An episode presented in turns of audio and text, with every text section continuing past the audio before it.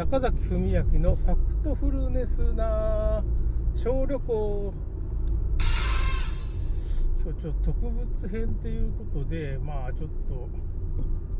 赤穂市っていうところのねまああの兵庫県ですね。宇年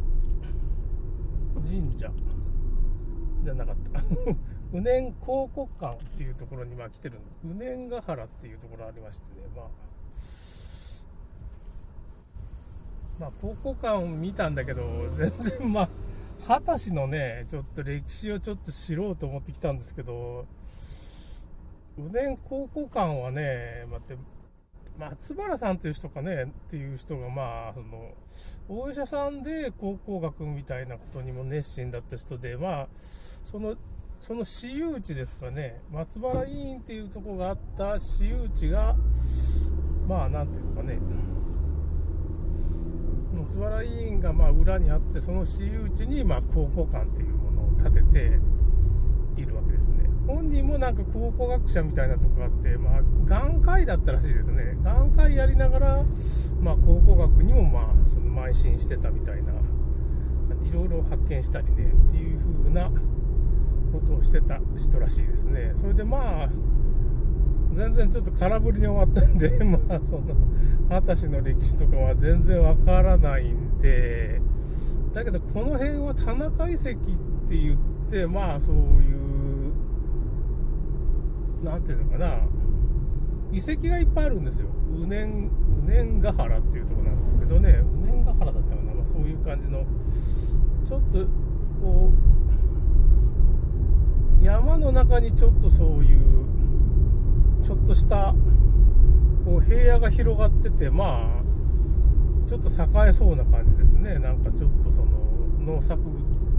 農作物みたいなことを。千草川っていうんですかね。これまああの一応その赤穂市の一番有名な川でこの川のそばにからも水を取ったりしてまあ農作物みたいなのが栄えてたんじゃないかっていう風な感じですね。そういう中州ができたりしてね。でまあ塩なんかを取って赤穂市ですからね。その新居浜村だとかっていう新しく神殿開発してあの赤穂藩の新しいまああの例の何だったっけその忘れてしまうんですけどね。最近ちょっと名前が全然認知症進んでんかなと思うけどね。赤穂浪士の話がありますよね、うん、だからまあそういう風なんでまあ新居浜町っていうのがあるんですけど新居浜町っていうとこあるんですけどそこは新しく神殿開発したところだったり、まあ、塩屋町って言ってまあもともとその神殿があったとこがまあ塩屋町とかねいろいろあるんですね。千草川っていうのを中心にやっぱりこうなんだその赤穂市っていう赤穂村とか赤穂町がこう発展していったって感じですね。僕もまあその親戚がいるんでねちょっとお母さんのお姉さんがちょっと亡くなったりしてその時にまあお葬式とかねやっぱしそのなんていうかねそのまあ、7回忌だとか13回忌とかでちょっとよく来るんですよねここね。まあでまあ甥っ子みたいなもその息子さんの甥っ子網野さんっていう名前なんですけどねその網野って名前がまた京都にしかないんですよねそういう名前がね。おいおいってやっぱ二十歳と関係してるんかっていうかねそのうちのお母さんの母方がまあ長田って言って二十歳系の名前でまあその住んでた地域も二十歳がまあすごい密集して奥郡奥町っていうねとこで奥郡奥町に蒸し上げてとこがまあその二十歳がいっぱい周り住んでたとこの地域なんでまあ二十歳なんじゃないかという感じでまあ確証があるわけじゃないですけどねちょっとそういう家系も調べてみるといけないんですけどね母方の父方もなんかありそうな気もするんですけど海賊っていうかね主役水軍って言ってまあ日本海軍を作った海賊衆みたいな海の民日本海軍を、まあ、神戸総連所でその主役水軍の人がまあ作っていったってらしいですからね。それで今日はちょっとですねその赤穂市に来て。まあ仕方がないんで二十歳の大酒神社大きい避けると書いてまあその蘇我市からの迫害をまあ避けるっていうことで二十歳こっちに逃れてきて田舎に引っ込んでね塩を作ったりまあ蚕を飼ってそういう織物を作ったりいろんなことをしてると。そ300メートル先。そういう産業があるわけです。右方向です赤穂市にね。だからまあそこをちょっと大酒神社っていうのをちょっと探してなみたまあちょっと今探してます宿間南を右方向です。宿間見たここかここ右だねひょっとしたら僕が知ってる右方向です。一回来た大酒神社に行っちゃうかもしれんなこれねなんか違う大酒神社に僕行きたいんですけどね大酒神社っていうのがね結構いっぱいあるんですよ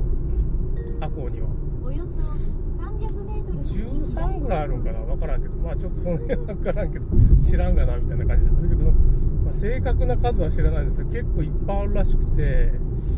まあそれをちょっといろいろ訪ねてみたいんですけどまあ。地図に出てくるのは2つぐらい。あら目的地だな。こんなところに大酒神社があるんでしょうかね。あった。これこれが神社だと思うんですけど大酒神社だな目的地付近です。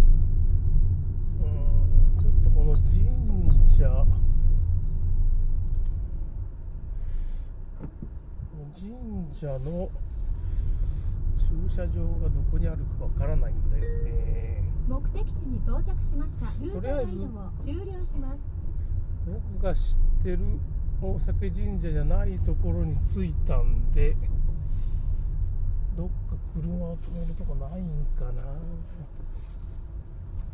もう神社に参って帰ろうかなと。あったあった。大酒神社専用駐車場ありましたね。よかったな。ということで僕が知らない大酒神社に一つ着きましたんでまあこの神社についてから大崎神社2つぐらいなんかナビには2つしか出てこないんですよね。10以上あるはずなんですけどまあその要するに地域にね1つずつぐらい大崎神社があるっていうことはまあ二十歳がそんなに二十歳関係の人がそんだけまあちょっと集まってたってことですね。すごいな。だから宇年考古館でまあちょっといろいろ田中遺跡とかまあそういう。結構ねその宇年っていうところが